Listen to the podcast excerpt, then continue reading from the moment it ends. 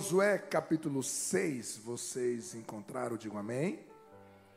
Uh, vamos ler a partir do versículo 1, nós vamos ler 20 versículos para que a gente já possa se situar uh, dentro da história. Ora, Jericó estava rigorosamente fechada por causa dos filhos de Israel. Ninguém saía nem entrava. Então disse o Senhor a Josué: Olha, tenho dado na tua mão a Jericó, ao seu rei e aos seus homens valorosos. Vós, pois, todos os homens de guerra, rodeareis a cidade, cercando-a uma vez. Assim farei por, por seis dias. E sete sacerdotes levarão sete trombetas de chifres de carneiros adiante da arca. E no sétimo dia rodeareis a cidade sete vezes. E os sacerdotes tocarão as trombetas. E será que tocando-se prolongadamente a trombeta de chifre de carneiro, ouvindo voz, o sonido da trombeta, todo o povo gritará com grande brado. E o muro da cidade cairá abaixo, e o povo subirá por ele, cada um em frente. Então Josué, filho de Num, chamou os sacerdotes e disse-lhes: Levai a arca da aliança e sete sacerdotes levem sete trombetas de chifres de carneiros adiante da arca do Senhor. E disse ao povo: Passai e rodeai a cidade. E quem estiver armado, passe adiante da arca do Senhor. E assim foi que, como Josué dissera ao povo, sete sacerdotes, levando sete trombetas de chifre de carneiros diante do Senhor, passaram e tocaram as trombetas, e a arca da aliança do Senhor seguia. E os homens armados iam adiante dos sacerdotes que tocavam as trombetas, e a retaguarda seguia após a arca. Andando e tocando as trombetas iam os sacerdotes.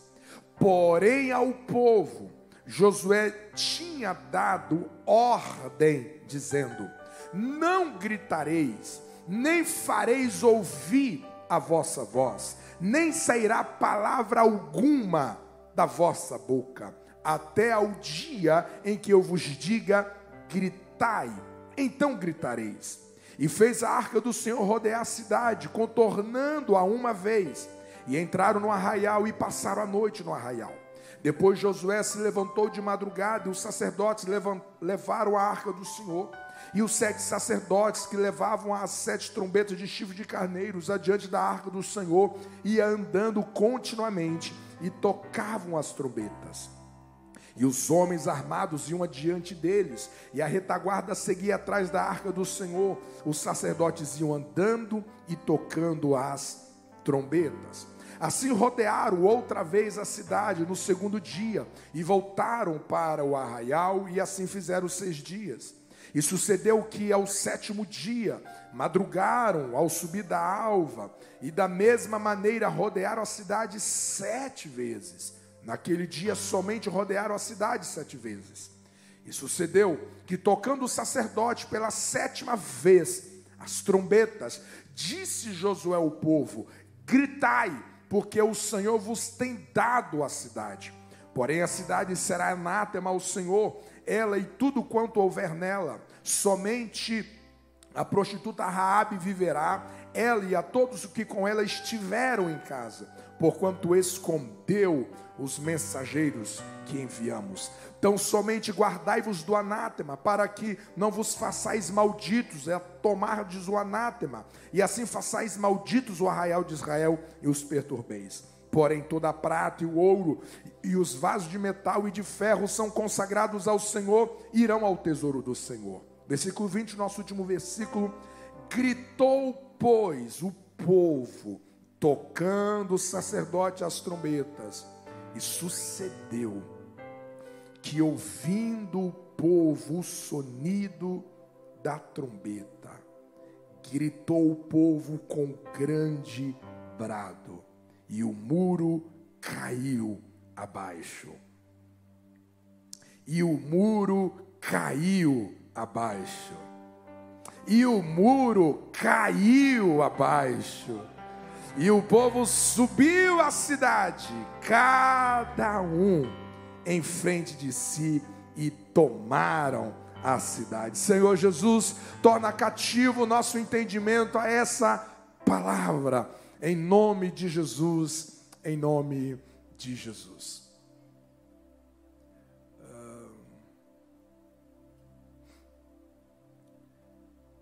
Como você pretende fazer o check-out de 2023? Como você pretende terminar esses últimos dias que nos resta de dezembro?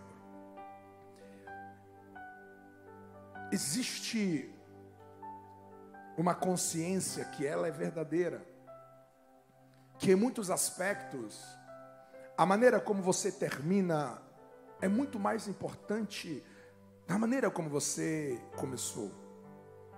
Não sei necessariamente como você iniciou o seu 2023, não sei como foi o percurso desse 2023, mas é importante você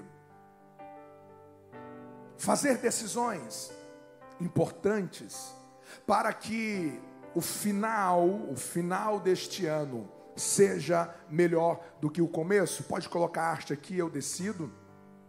Uh, o check-out é aquela palavra muito comum nas nossas hospedagens hoteleiras, né? Significa fechar uma conta, dar baixa em algum tipo de processo, remetendo sempre para o ato de sair. Nós não podemos sair de 2023 como no ato automático. A gente não pode despedir desse ano como se fosse apenas uma virada de, de calendário. Afinal, quantas coisas nos sobrevieram, quantas coisas aconteceu na sua vida, no seu coração, na sua saúde, no seu casamento, nos seus sentimentos, nas suas emoções. E tudo isso é importante que você fecha o ciclo. Que você fecha o ciclo de 2023 de uma maneira sábia, de uma maneira inteligente, de uma maneira sensata, que não fica nenhuma pendência nesse check-out, mas que você faça uma avaliação e o nosso conselho é que você faça isso em Deus, faça isso no Espírito, faça isso em oração, faça isso na sensibilidade do Espírito Santo. Não, não, não, não, não avance, não atravesse a fronteira para 2024, como se nada estivesse acontecido em 2023. Mas esteja em oração, nesses dias, nessas próximas semanas. Dedica-se um tempo diário de autorreflexão. Peça luz de Deus, peça iluminação do Espírito, para que Ele possa guiar o seu coração. Diga, Deus, eu preciso fechar este ciclo, eu preciso fechar esse processo, eu preciso fazer um check-out do meu coração, eu preciso fazer um check-out nos meus relacionamentos, eu preciso fechar essa conta, eu preciso lidar com a saída deste ano de uma maneira sábia, inteligente e madura. Alguém está comigo? Digam amém. Eu penso que a história de Josué e Jericó é uma história que tem muito a nos ensinar sobre essa decisão de você fechar um ciclo. Porque de fato, esse, esses primeiros capítulos de Josué são capítulos que falam do fechamento, do check-out de uma estação. Por 40 anos esse povo esteve sendo guiado, pastoreado por Moisés. E agora Moisés ele está morto. Moisés está morto. Aquela geração de 21 anos para cima que havia saído do Egito, ela morreu no deserto. E agora a nova geração será introduzida à terra prometida, aquela terra que havia sido prometida a Abraão, a Isaac e a Jacó. E agora eles estão no limiar, eles estão nos últimos capítulos dessa jornada de 40 anos, e para que eles viessem conquistar o novo, para que eles pudessem avançar ao novo, eles precisavam passar por Jericó. E esse cenário, esse contexto de Josué, juntamente com Israel, em lidar com Jericó, eu acredito que esconde lições muito pedagógicas para que você possa fazer um check-out deste ano, para que você possa fazer um check-out dessa estação, que você possa fazer um check-out dessa fase.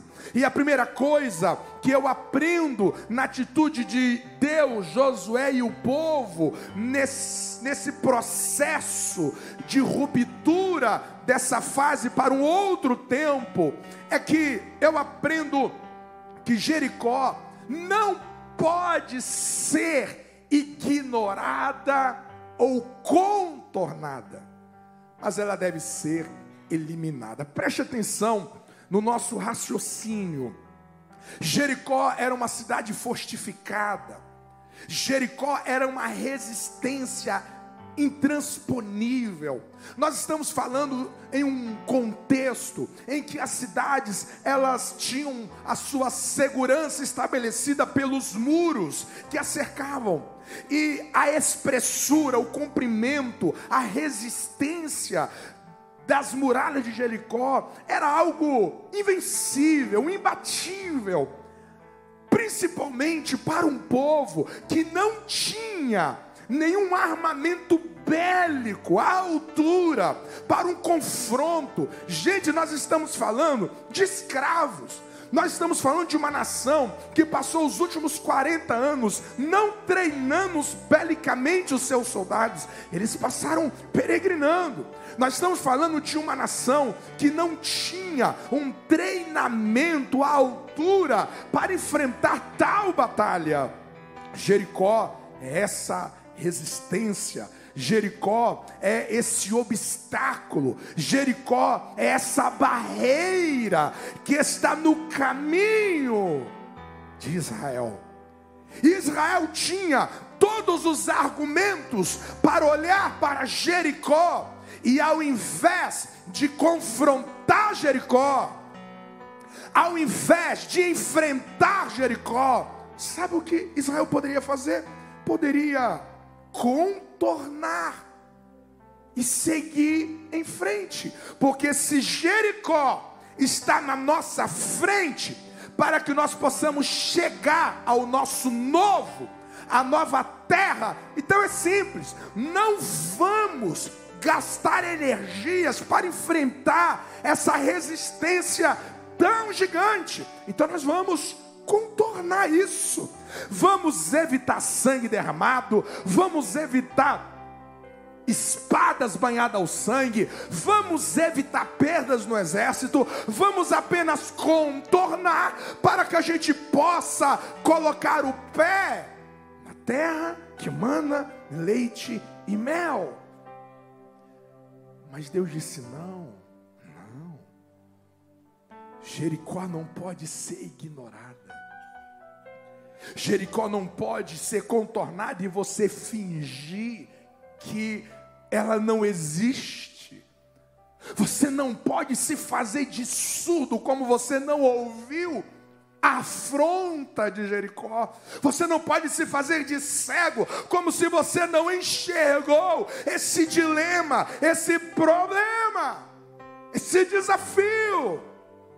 Eu sei que todos nós ao chegarmos no limiar para 2024, a gente precisa fazer uma decisão em não contornar essa Jericó que está diante de nós.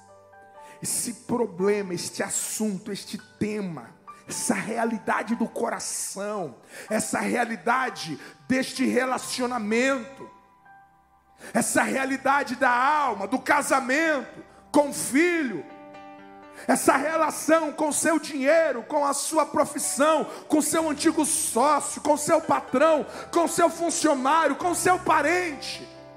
Eu não posso ignorar Jericó e fingir que ela não existe. Eu não posso engavetar esses sentimentos na minha alma e avançar para 2024 como se eu nem vi Jericó. Eu nem me lembro de Jericó.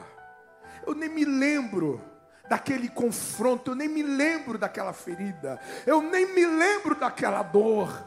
Mas na verdade, essa, esse ignorar, na verdade, esse esforço de contornar Jericó tem preços altíssimos. Porque se você não eliminar a totalidade dos seus inimigos hoje, eles voltarão amanhã para importunar você.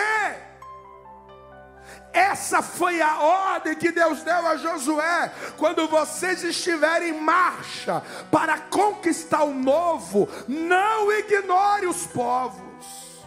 Não finge que eles não existem. Não teme a resistência, por mais assustadoras, por mais aterrorizante que sejam, mas vocês não podem se intimidar, vocês devem enfrentar, porque se vocês mantiverem esses inimigos vivos, eles crescerão, eles multiplicarão e serão para os vossos olhos, eles serão laços para os vossos pés, eles serão grilhões a vocês. Vocês não podem ignorar, vocês não podem fingir que eles não existem, vocês devem enfrentá-los, vocês devem eliminá-los. Você consegue entender que muitas pessoas estão sendo golpeadas por inimigos que adiaram o confronto. Você consegue entender que existem pessoas que estão sendo golpeadas por sentimentos não resolvidos, por problemas não enfrentados, não encarados. Existem pessoas que desde o ano passado, 2022, 2021, 2020, ele não resolveu aquele problema, ele não enfrentou aquela bronca, ele coloca um pano por cima, ele passa verniz e finge que está resolvido, mas Jericó está em pé.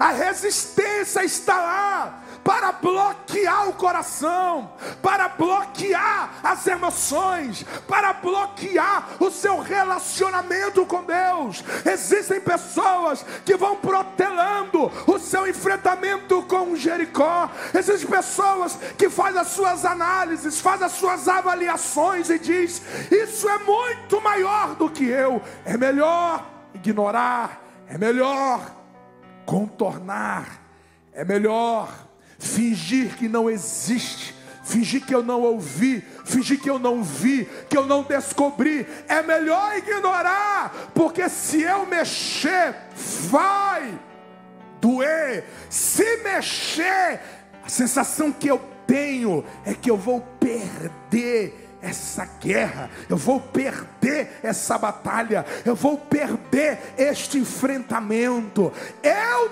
tenho uma boa notícia para você. Quando Deus prometeu para Josué: Eu te dei tudo aquilo que estiver diante de você, no dia em que você abriu o coração para aceitar a Cristo como seu Senhor e Salvador, você está debaixo de uma promessa que as portas do inferno não prevalecerão contra a tua vida.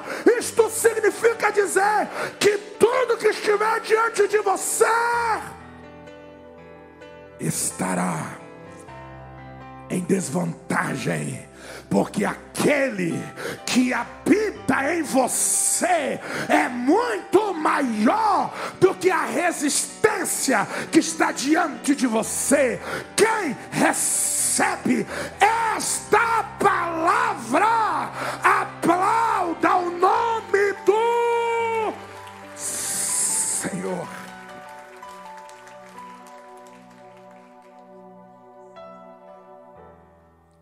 Você pode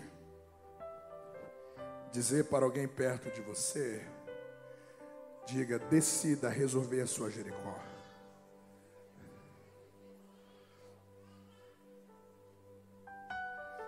Decida. Não mantenha essa Jericó em pé. Essa Jericó vai vai comprometer o seu futuro. Não deixa que este sentimento de, de vitimismo fica de pé. Não deixa que este sentimento de abandono, de rejeição, esse sentimento de carência, não deixa que este sentimento fique de pé. Você precisa enfrentar, você precisa eliminar. Existem Jericós que não podem ser negociadas. Eu venho esta noite na autoridade do Espírito Santo para te dizer: o diabo mentiu para você, o diabo tem mentido ao seu coração em te convencer que esta Jericó não tem como cair, que esse problema não tem como ser resolvido, que este passado não tem como ser sarado, que esta ferida não tem como cicatrizar. Eu venho dizer: nada é impossível diante daquele que venceu a morte. Nada é impossível para aquele que está assentado no trono e tem a patente de Rei dos Reis e Senhor dos Senhores, Jesus Cristo, o Todo-Poderoso. Enfrenta, não transporta para 2024 a sua Jericó. Não tem como você conquistar um novo se você manter a Jericós em pé. Alguém está comigo? Diga amém.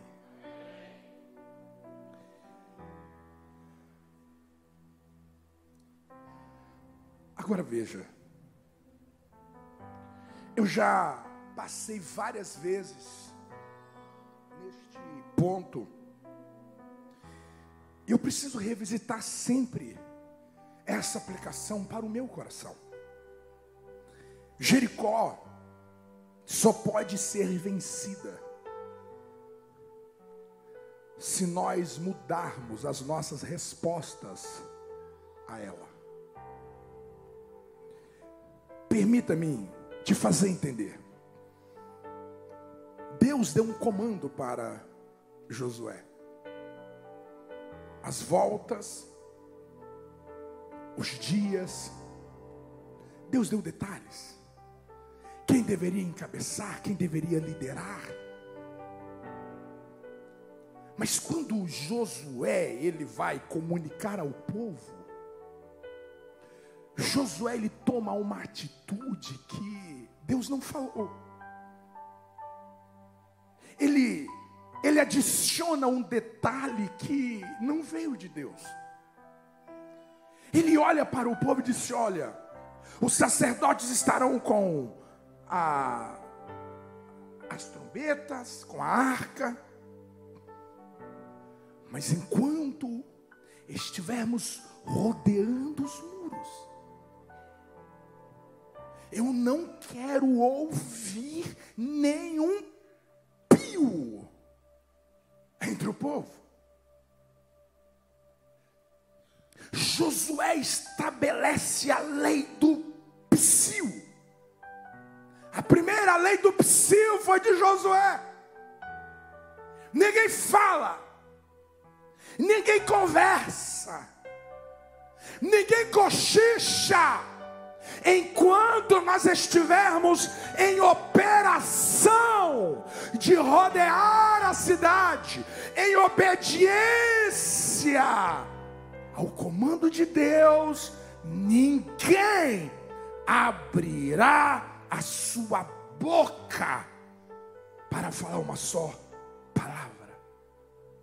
E eu acho isso fantástico, porque não foi Deus que mandou, mas foi uma percepção que Josué teve ao longo dos últimos 40 anos de peregrinação. Josué discerniu que um dos pecados que responsabilizou Israel de não entrar na terra foi o pecado da murmuração. Então, com sede, murmura. Recebe maná, murmura. Recebe carne, se matam de tanto comer carne. Esse povo tem uma língua felina. Esse povo tem veneno entre os dentes. Esse povo tem uma língua de serpente. Qualquer cenário, qualquer desconforto, qualquer contradição, as suas expectativas mimadas, eles murmuram, eles praguejam, eles desafiam Deus.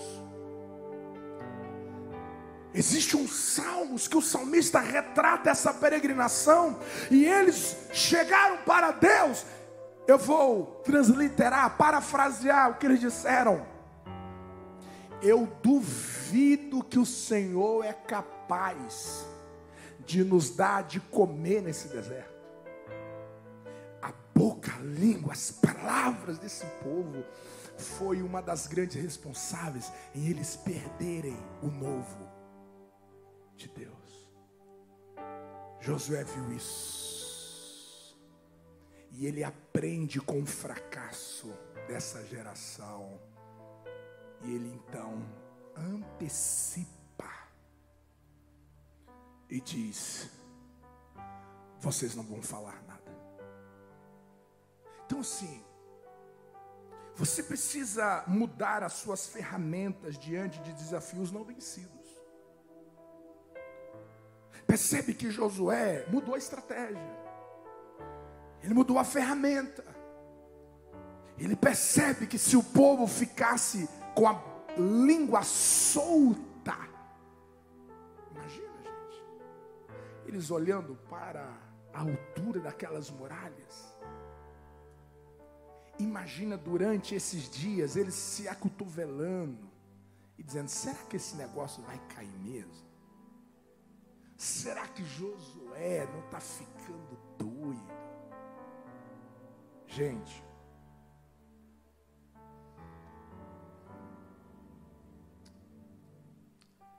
é muita tolice nossa em usar as mesmas ferramentas que não geraram vitórias. Você já percebeu que às vezes a gente vai usando as mesmas ferramentas que só nos afunda? A gente vai liberando palavras em meio ao desapontamento, em meio à frustração. A gente vai liberando palavras em meio aos desafios. E são as mesmas palavras de sempre, as mesmas palavras que o ímpio fala. Diante da economia, diante do governo, diante dos desafios sociais, políticos, morais, o nosso discurso, a nossa narrativa se iguala àqueles que não conhecem a Deus. Somos ligeiros em falar, em difamar, em mal dizer. Somos ligeiros em difamar pessoas por detrás das cortinas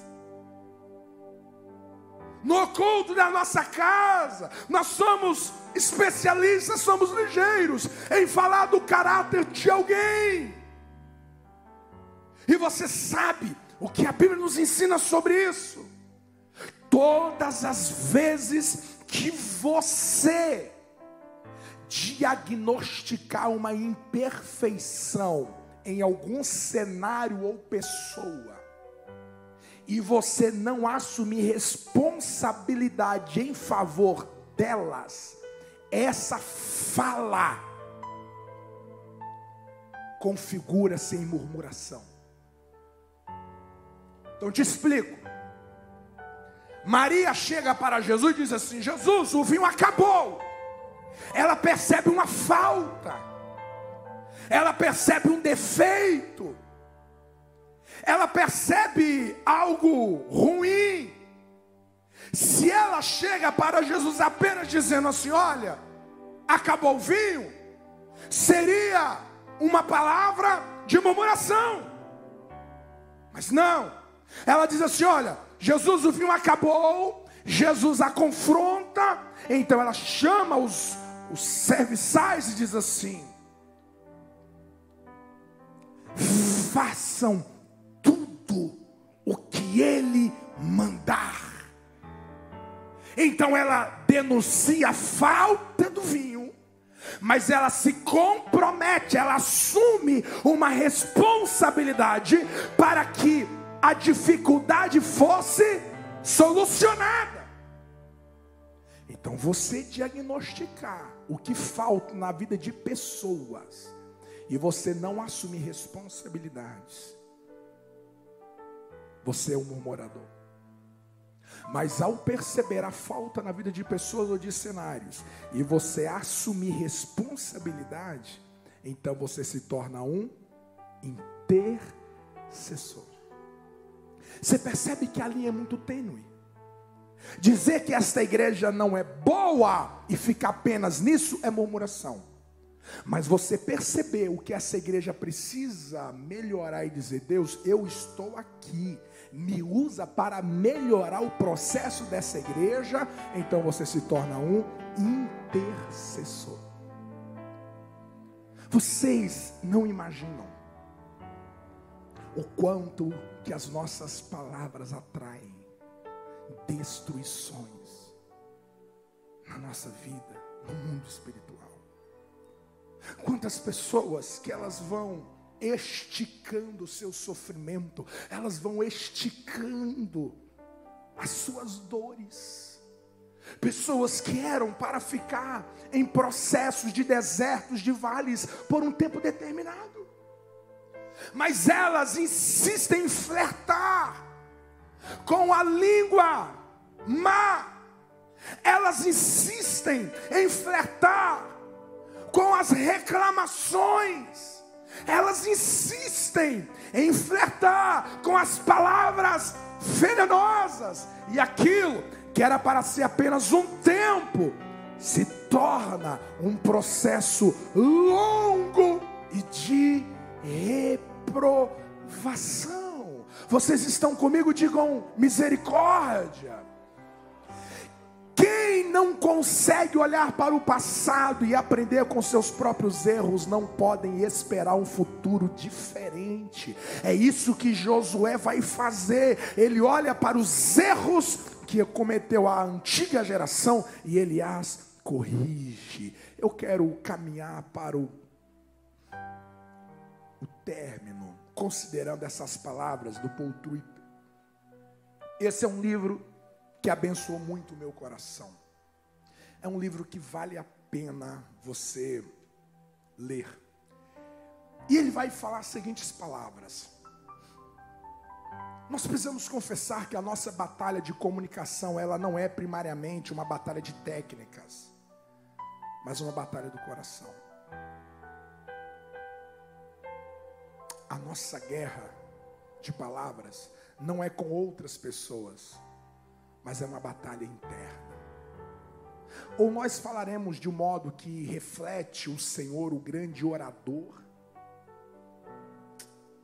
ou nós vamos falar de maneira que as nossas palavras refletem a serpente, o grande enganador. Quem vai controlar os nossos corações e as nossas Quando você está diante do erro do seu cônjuge, você fala como Deus ou você fala segundo a natureza da serpente? Quando você está diante daquilo que foi ruim em 2023, você amaldiçoou o seu ano? Você amaldiçoou o seu salário, você amaldiçoou o seu trabalho, você amaldiçoou as pessoas, você amaldiçoou o país, você amaldiçoou o governo. O que sai da sua boca, o que sai da sua boca. A palavra do Senhor vai dizer: porque quem quer amar a vida e ver os seus dias bons, refreia a sua língua do mal, e os seus lábios não falem engano. Você percebe que Pedro está dizendo que a natureza, a qualidade dos nossos dias passam pelas palavras que saem dos nossos lábios. Porque os olhos do Senhor estão sobre os justos e os seus ouvidos atentos às suas orações, mas o rosto do Senhor é contra os que fazem mal. O que o texto está nos ensinando é que quando você fala aquilo que é bênção, quando você ministra palavras virtuosas, os olhos do Senhor está validando essas palavras. Mas quando saem palavras venenosas, o texto vai dizer que Deus se coloca contra Tiago vai nos lembrar.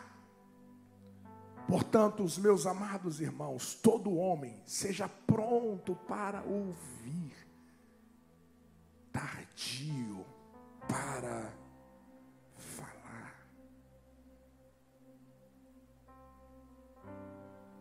Se alguém entre vós cuida ser um cristão, cuida ser um religioso, não refreia, então refreia a sua língua. Se alguém entre vós cuida ser religioso e não refreia sua língua, ele engana o seu próprio coração. Como está as agendas das suas palavras. Quando você sai de casa e o trânsito se torna indigesto. Quando você está diante dos desapontamentos, quando você está diante das decepções do seu dia, da sua semana, o que que sai da sua boca? O que que sai dos seus lábios? Você precisa entender que Jericó só vai ser vencida se você mudar as suas respostas se você mudar a maneira como você vai falar a esta situação e a essas pessoas, é isso que fará com que esta resistência seja vencida. Eu termino dizendo: não desanime diante dos ciclos de obediência. Eles rodeiam um, dois, três, quatro, cinco, seis dias. No sétimo dia, eles irão rodear sete vezes. Você percebe que até a décima segunda vez, nada aconteceu, nem um tremor, nem um tijolo balançou e caiu. Mas eles mantiveram firme. Eu sei que talvez seja um dos maiores desafios nossos. Manter o nosso ciclo de obediência quando nada acontece. Ah, como é desafiador você manter o seu ciclo de obediência naquilo que Deus pede para você ser quanto mulher, dentro da sua casa, quando as coisas permanecem intactas diante de você. Ah, como é desafiador você manter o seu ciclo de obediência diante daquilo que Deus manda você fazer em relação ao seu pai, em relação à sua mãe, quanto honra, quando aquilo que está do lado de lá permanece resistente, permanece intacto, mal. Como é difícil você ter um ciclo de obediência em relação a um propósito, em relação a um plano com Deus. Quando você olha à sua volta e as estruturas resistentes permanecem intactas diante dos seus olhos. E você abre a Bíblia e lá está escrito: apresenta-se diante do Senhor com ações de graças em todo tempo. E você pergunta: como ações de graças?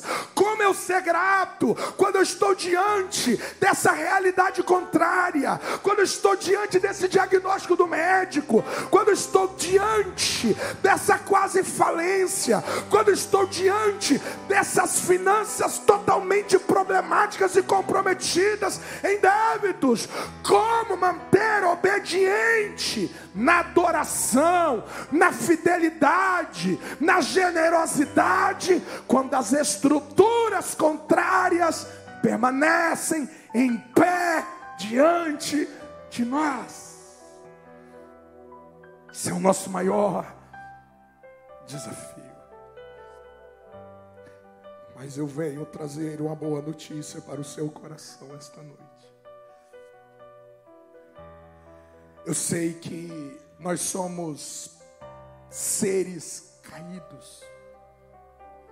E uma das coisas que a queda nos roubou foi as nossas percepções espirituais. Nós somos movidos humanamente por aquilo que é aparente, por aquilo que é palpável. Eu quero te assegurar, em nome de Jesus, desde o primeiro dia em que eles começaram a rodear aqueles muros. Diante dos seus olhos, nada aconteceu. Nem um tremor, nem um balançar. Mas no mundo espiritual, no mundo espiritual, aquelas muralhas não permaneceram intactas quando aquelas muralhas ruíram, foi apenas a materialização daquilo que já havia acontecido no mundo espiritual. Quando você se firma na sua obediência de seguir a Jesus, de cumprir as Escrituras, no amar, no abençoar, no perdoar na misericórdia, na compaixão, quando você se move no seu ciclo de obediência, o mundo espiritual não intacto. Os seus olhos naturais não podem ver, os teus sentidos humanos não podem perceber, mas os céus está em movimento na direção da sua fé e da sua obediência. Quem crê nesta palavra, aplauda o Senhor Jesus. Fica de pé comigo em nome de Jesus. A única coisa capaz de apequenar Jericó é a sua perseverança. Todas as vezes que você desanima, todas as vezes que você retrocede, todas as vezes que você cruza os braços, todas as vezes que a sua alma paralisa de lutar, você dá vantagem as suas resistências. Todas as vezes que você deixa de orar, todas as vezes que você deixa de buscar ao Senhor, todas as vezes que você tranca os seus lábios para não adorar, Todas as vezes que você cruza os seus braços, que você cruza as suas mãos, para não flertar com a adoração, para não flertar com o secreto, você está avantajando o seu inimigo, as suas resistências estarão sendo multiplicadas, mas quando você se posiciona, a sua perseverança. Vai apequenando aquilo que era que era intransponível, aquilo que era imbatível, aquilo que era invencível. A tua perseverança pequena, a tua oração a pequena, a tua fé a pequena. Eu venho profetizar esta noite. Se você perseverar, este inimigo vai diminuir diante dos seus olhos. Este impossível vai apequenar diante de você. Você crê nesta palavra esta noite? Vamos orar.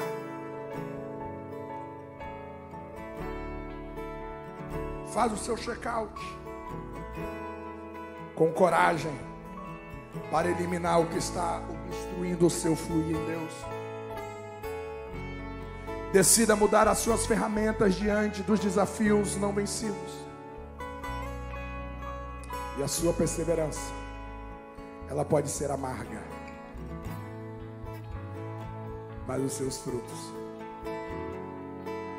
são doces. Portanto, diz o Senhor, persevere. Persevere. Não joga a toalha. Não joga a toalha. Persevere. O Senhor está dizendo para alguém esta noite: persevere.